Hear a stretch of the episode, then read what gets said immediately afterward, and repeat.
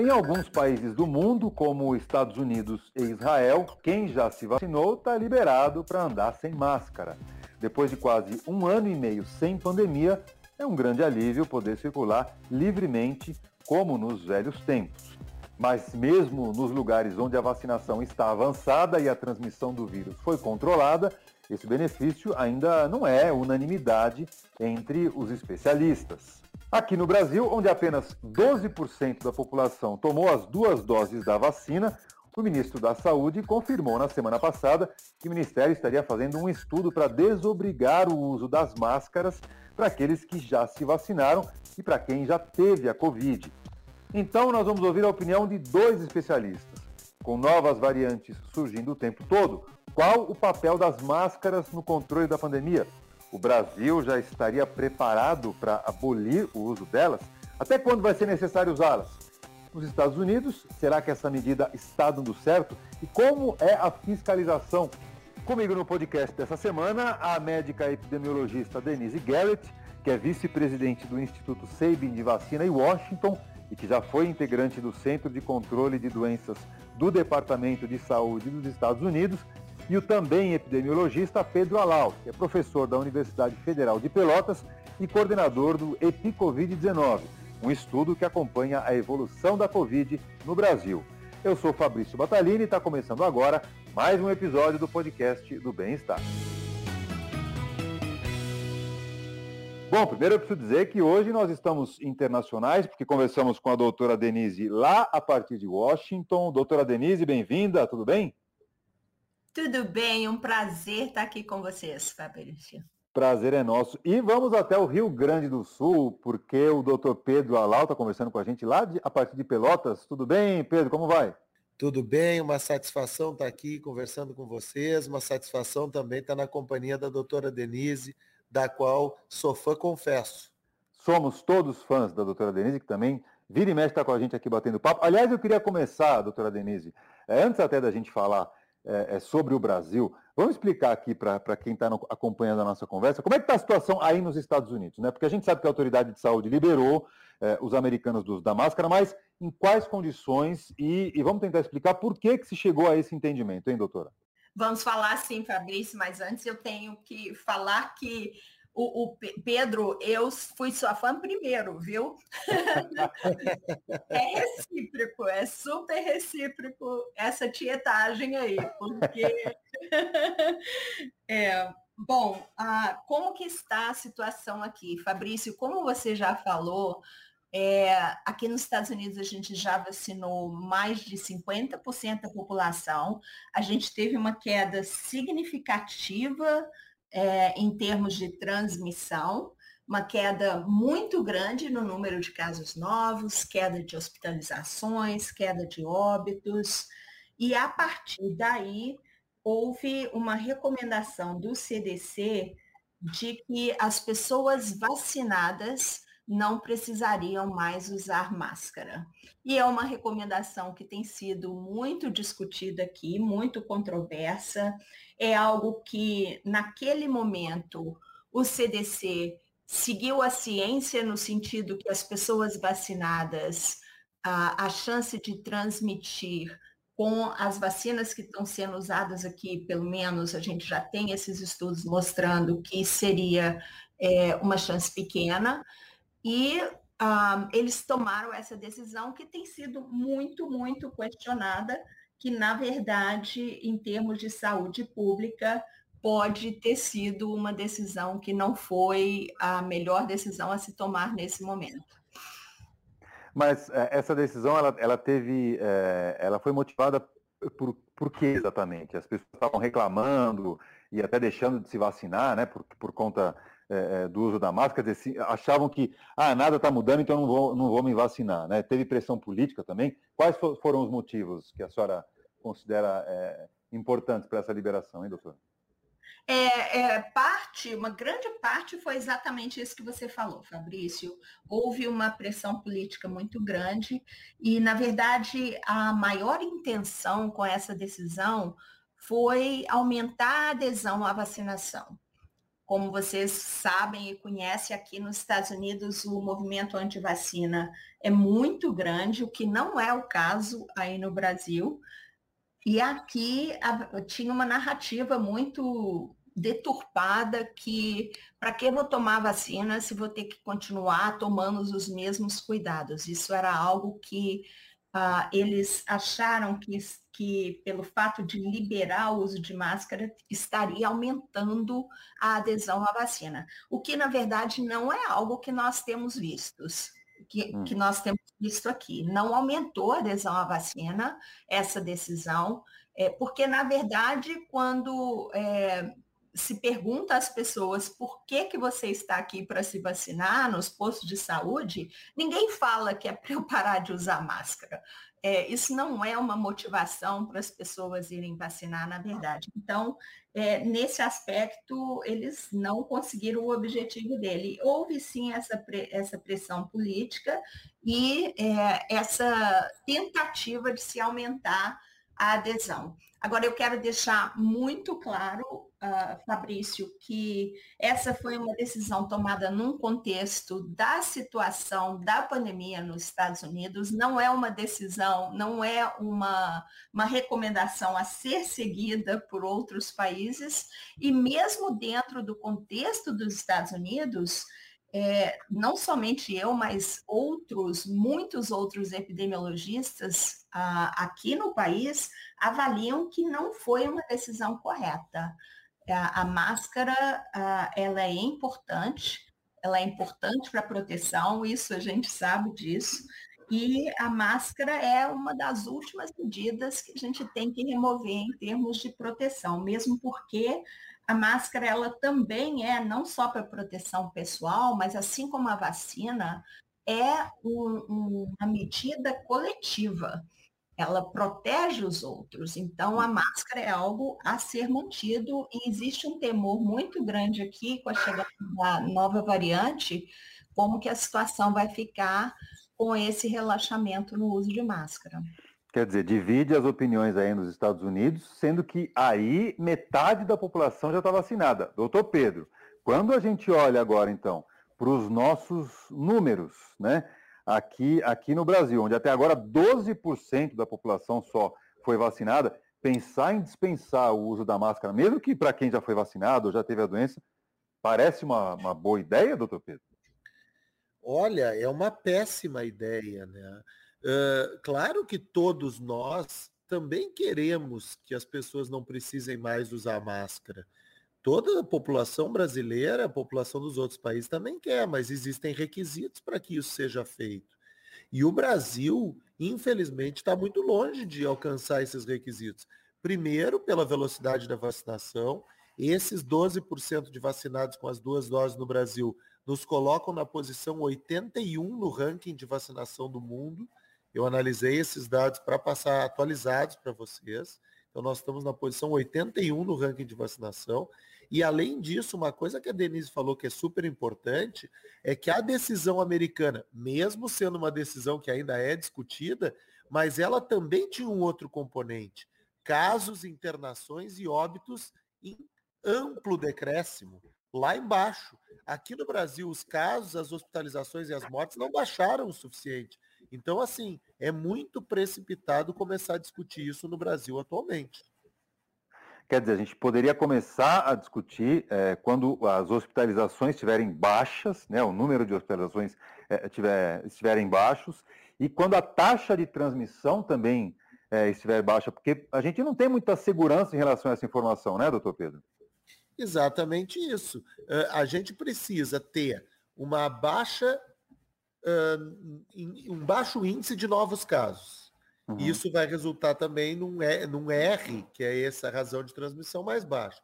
Nós precisamos ter capacidade no serviço de saúde, que é expresso pelo percentual de UTIs ocupadas. Nós precisamos ter um baixo número de óbitos. Estamos muito longe disso, a gente está aí com mais de 1.500 óbitos de média móvel. E a gente precisa ter um alto percentual da população vacinada. Se fossem esses os quatro fatores, a gente não preenche nenhum deles. Então não dá para pensar nesse momento em uh, desobrigar o uso de máscaras no Brasil. A gente sabe que as vacinas, as duas que estão sendo aplicadas aqui, elas são eficazes para evitar a evolução da doença, as formas graves da doença, né, doutor Pedro? Em relação à, à redução das taxas de transmissão, o que, que já se sabe é, especificamente em relação às vacinas que nós estamos usando aqui no Brasil? Olha, eu vou começar a responder essa pergunta e depois Uh, vou trazer a Denise para nos ajudar nessa resposta, porque ela entende muito dessa coisa das vacinas, da transmissão. O que inclusive para dizer como, inclusive, inclusive para comparar com as vacinas que estão sendo aplicadas lá nos Estados Unidos. Né? Acho que é uma, é uma, é uma pergunta importante para gente, a gente fazer e comparar o que, que, se sabe aqui no Brasil e o que, que já se tem de realidade lá nos Estados Unidos. Mas, por favor, comece a, comece a sua resposta, daqui a pouco a gente traz a doutora Denise. Perfeito. Então, assim, ó, como é que funciona? As vacinas, a gente sempre fala que ela tem um componente individual. O que, que é isso? É a proteção que eu recebo por ter a vacina aplicada no meu braço. E a proteção coletiva, que basicamente diz, quanto mais pessoas estiverem vacinadas, menos o vírus consegue se replicar. Os testes das vacinas, aqueles que toda a população brasileira ficou conhecendo, fase 3, que hoje é um termo que as pessoas já, já, já estão familiarizadas, eles são focados no componente individual da vacina.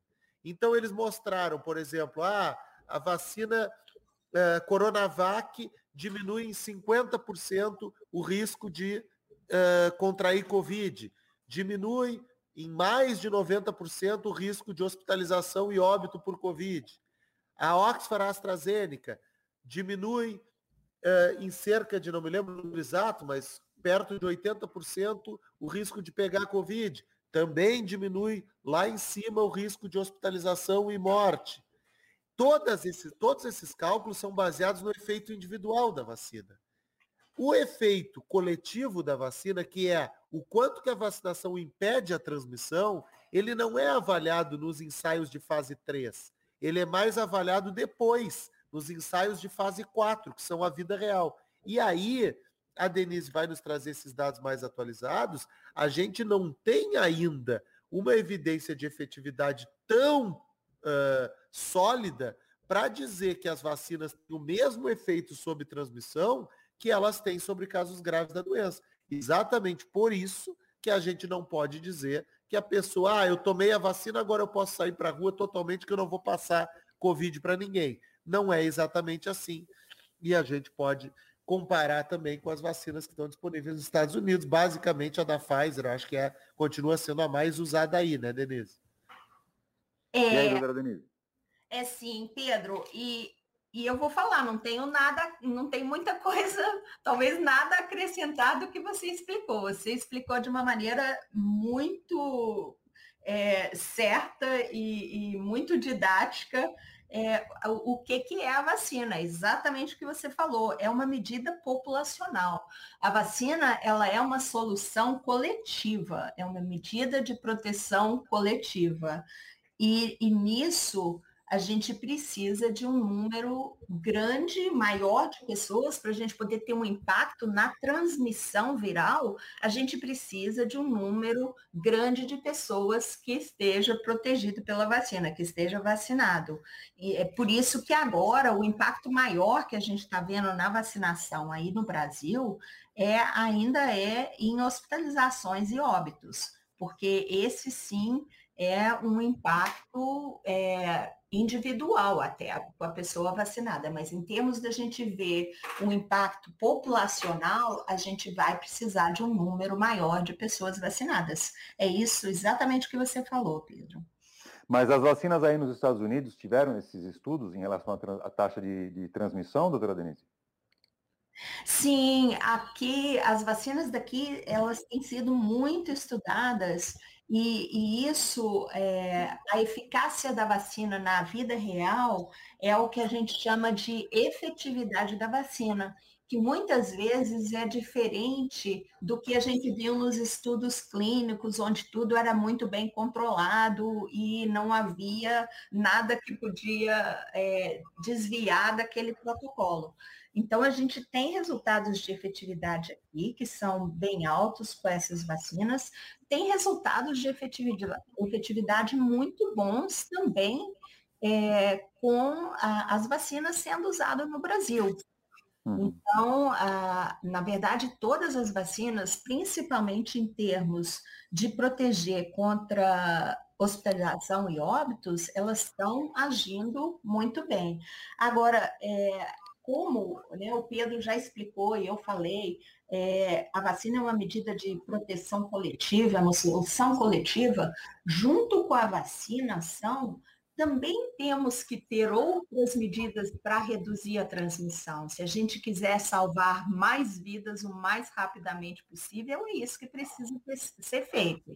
Como a gente está vendo no, na Inglaterra agora, que é um país que está super vacinado, com 60% da população vacinada, é, se não me engano, acho que chegaram a 60%, e ainda assim estão tendo outras medidas de controle do vírus, medidas restritivas e máscaras. E é por isso também que a máscara entra aí como mais uma arma nesse nosso arsenal e uma, uma arma muito eficiente. E, e já se tem algum tipo de, de, resultado após essa medida, doutora Denise? Eu imagino que faça um mês ou um pouco mais do que isso. Já deu para medir os impactos né, da liberação da, da, do uso da, das máscaras? Não? Olha, é, uma das coisas que a gente está começando a ver aqui é o que a gente viu na, no, no Reino Unido, que os casos agora eles estão começando a se concentrar nas pessoas não vacinadas. Tantos casos como também hospitalizações é, porque o, o, vírus, ele não vai, ele vai, ele é bloqueado ali pela vacina, mas ele vai continuar procurando pessoas para ele infectar. E aqui nos Estados Unidos, apesar da vacinação alta de 50%, a gente ainda tem 50% da população que está susceptível, né, que pode ser infectada. Então, o vírus, se ele esbarra ali numa pessoa que está vacinada, é, ele vai continuar procurando esse pool de susceptíveis. E é exatamente aí que a máscara é tão importante, e, e é exatamente por isso que nós estamos questionando tanto essa decisão do CDC de remover a máscara, porque a gente ainda tem 50 pessoas 50% das pessoas que estão susceptíveis e com a remoção do uso de máscara, você praticamente remove as barreiras de proteção para essas pessoas. E tem também uma, uma questão, né, doutor Pedro, que, é, que é a fiscalização, porque como é que você vai saber se a pessoa ali do seu lado está sem máscara, está completamente imunizada, né, tomou a, as duas doses quando é necessário, ou se ela já teve Covid. Aí vira, vira uma bagunça, né? Como é que a gente vai saber? Não é isso? Exa exatamente. Na verdade, eu vou trazer dois elementos. Esse elemento da fiscalização ele é grave e é complexo. Primeiro, por causa do que tu estás trazendo, nós não temos como fiscalizar, ou nós vamos sair na rua exigindo que as pessoas apresentem carteira de vacinação, não faz sentido. E também porque no Brasil o não uso da máscara se tornou um símbolo de posição anti-ciência. Então tem muita gente que muito antes de se vacinar já não queria usar máscara porque entendia que era uma forma de dizer que concorda com a posição de que é apenas uma gripezinha. Então assim, sem fiscalização e num cenário em que temos uma polarização felizmente cada vez menor, mas que tem um pedaço da sociedade que ainda adota posturas anti-ciência, ficaria completamente impossível de controlar isso. Então, além de precipitado, é uma medida precipitada e impossível de ser fiscalizada. E, infelizmente, obviamente, então não daria certo. E tem também, eu queria, é, a doutora Denise já falou um pouco sobre isso, mas é muito importante a gente se estender um pouco mais é, em relação às variantes, porque muita gente teve a doença no início da pandemia, só que muita coisa mudou de lá para cá, não é, doutor Pedro? E aí hoje a gente, a gente percebe que as variantes são muito importantes para novas infecções, né? Então, é, é por isso que a máscara continua sendo essencial. Vamos falar um pouco melhor sobre isso, para quem está nos escutando aqui, doutor Pedro. Olha, isso é super importante. Na verdade, assim, ó, o vírus original, ele tinha uma característica. Não é novidade, não é a primeira vez que um vírus fez variantes. Ao contrário, isso é super comum. Mas a verdade é que com o passar do tempo e com o surgimento dessas novas variantes, o vírus vai se modificando. E como ele vai se modificando, infelizmente a tendência natural dele é a sobrevivência da espécie, é se modificar para formas mais graves ou mais transmissíveis. E a gente já tem evidências, hoje eu posso dizer robustas na literatura, de que essas principais variantes que estão circulando, todas elas são mais transmissíveis do que o vírus original. Então, mais importante ainda se torna o uso da máscara enquanto a gente não tiver com a pandemia totalmente controlada. E para estar com a pandemia totalmente controlada, tu vê, se ainda há dúvida nos Estados Unidos, 50% da população vacinada e os números lá embaixo, imagina no Brasil, com 12% da população vacinada e os números lá em cima. Uhum.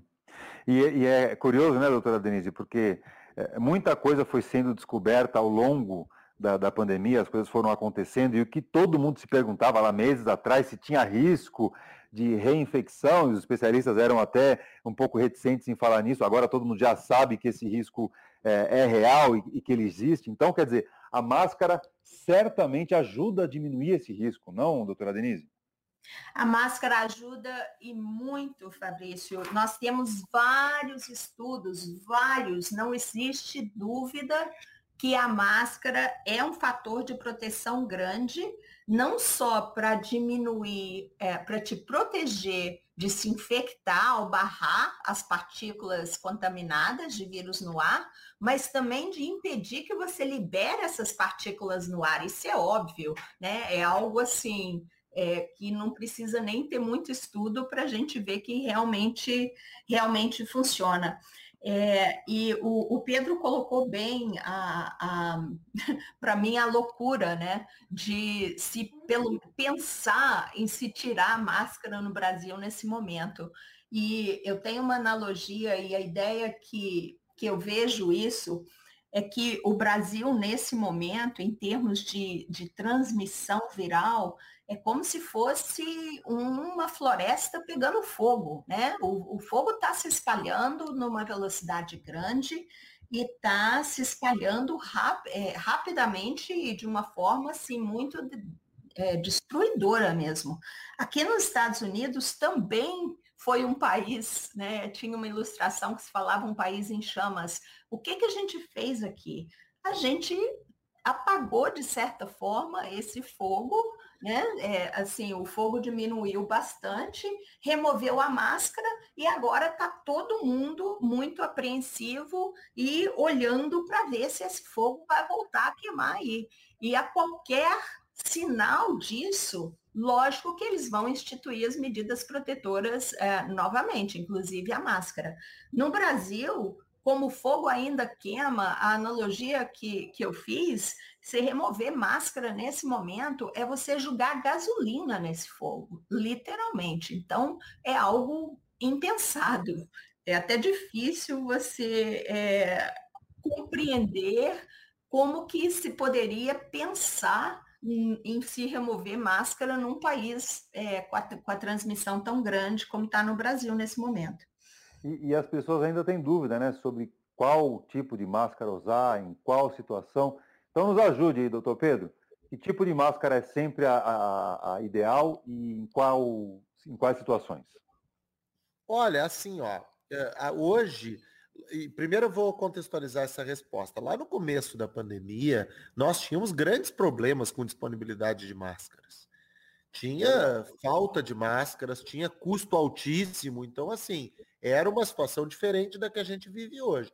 Hoje a gente tem máscaras de melhor qualidade, a gente tem mais disponibilidade de máscaras e a gente tem inclusive uma série de programas, inclusive para garantir máscara para as pessoas que eventualmente não têm condições. Então, assim, não é exatamente a minha área da coisa da infectologia, mas é tranquilo de dizer. Nós temos as máscaras PFF2, que são as máscaras estão sendo muito usadas, elas conferem uma ótima proteção, especialmente no caso que a gente conversou um pouco atrás dessas variantes que estão circulando.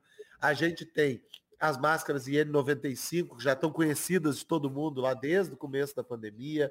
Nós temos a possibilidade ainda das máscaras de pano, mas sempre tentando, inclusive, trabalhar com a ideia de máscara dupla, quando a gente usa essas máscaras mais caseiras para diminuir o risco. Então, assim, é importante usar máscaras, de preferência essas máscaras mais uh, seguras contra a transmissão do vírus. Ô, doutora Denise, a gente tem aqui a posição é, do governo federal dizendo que até o final do ano a grande maioria dos brasileiros já vai estar vacinada. Aí sim a senhora acha que vai dar para aposentar, para deixar a máscara ali é, é, guardadinha, ou é, em, mesmo com todo mundo vacinado, as novas variantes vão continuar exigindo é, é, o uso da proteção? Olha, Fabrício, como eu mencionei, a máscara deve ser a última coisa que você deixa de fazer quando, uh, em termos de relaxar as medidas de proteção para a Covid. Uhum. A gente vai precisar ver como é que está a transmissão, como é que está o risco de novas variantes. E até a gente ter essa segurança e essa certeza, eu te digo, eu aqui estou vacinada com uma vacina de alta proteção. No meu círculo, as pessoas estão todas vacinadas e eu ainda continuo usando a minha máscara. Eu não entro em nenhum ambiente fechado sem uma máscara e eu uso, como o Pedro recomendou, a, a máscara que eu uso é uma N95, que aí no Brasil é PFF2. É, essa, essa medida é uma medida simples, que é eficaz, ela oferece uma alta proteção e eu não vejo por, o porquê de remover a máscara, a menos que se haja uma segurança muito grande de que a, a, a transmissão, ela realmente é, não há mais um risco de transmissão. A gente teria que ver no fim do ano realmente é, como que vai estar, tá, a, a porcentagem de vacinação, a gente tem que lembrar das crianças, a gente tem que lembrar que não, não vão se vacinar e, e elas podem, lógico, se contaminar. Nós temos que lembrar das, dos, das pessoas imunodeprimidas que não podem se vacinar ou que não, não, não respondem à vacina. Então, nessa hora, eu acho que tem que haver, tem que ter um sentimento coletivo né, um sentimento de realmente é, de pensar no outro antes do individualismo, né? antes do egoísmo, ah, a máscara me incomoda, não quero mais usar máscara. Vou fazer uma ressalva que em ambientes abertos, com interações casuais, onde não, não, não é um ambiente que está cheio ou tem muita gente, você vai ter, tá tendo interação próxima com as pessoas, seria talvez a única situação que eu posso pensar de é, se começar a remover a máscara quando a população, o maior número da população estiver vacinada. Fora isso, é, não.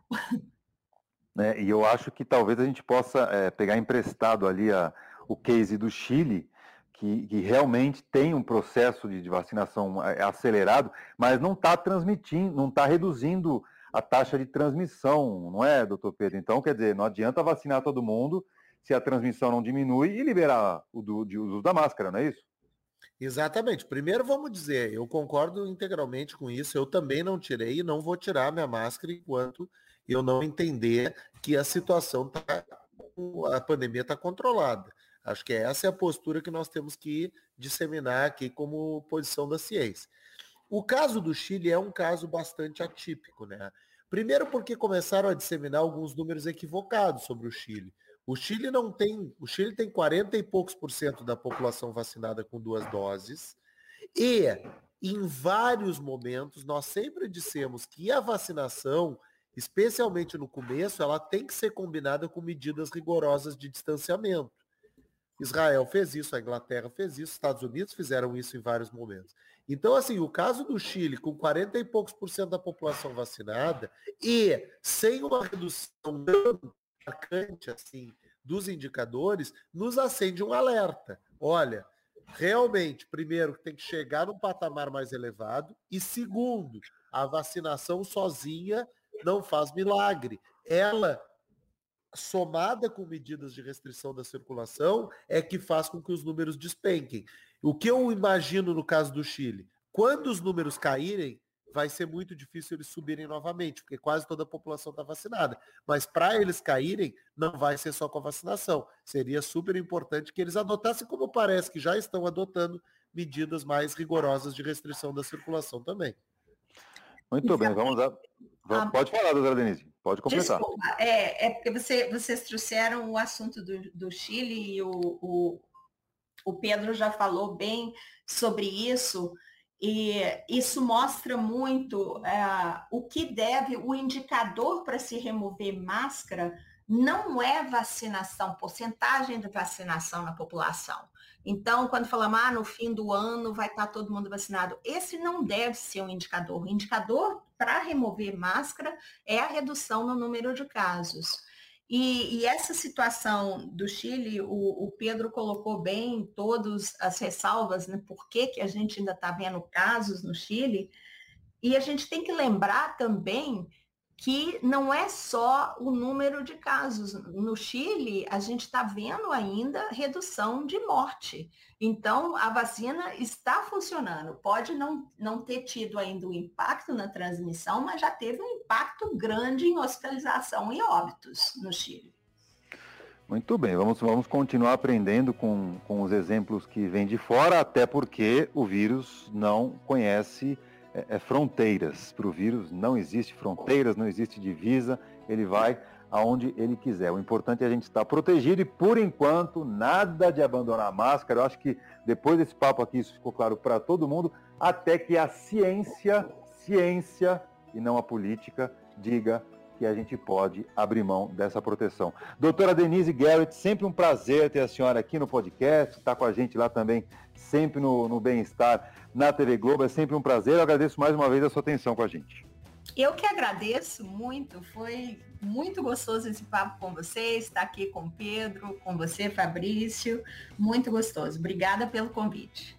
É sempre um prazer, doutora Denise, conversando com a gente lá de Washington, hein? E lá de Porto Alegre, de Pelotas. Quem bateu esse papo gostoso e super claro com a gente foi o doutor Pedro Alau, que é professor da Universidade Federal de Pelotas e coordena o estudo EpiCovid-19, que acompanha a evolução da doença aqui no Brasil. Doutor Pedro, um abraço, até a próxima.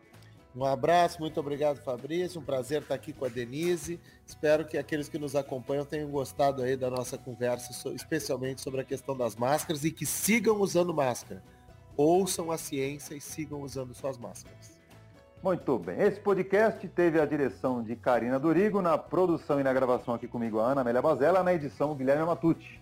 Na próxima quarta, a gente está de volta sempre com um novo assunto ligado à sua saúde e à sua qualidade de vida. Eu te espero, hein? Até lá. Tchau.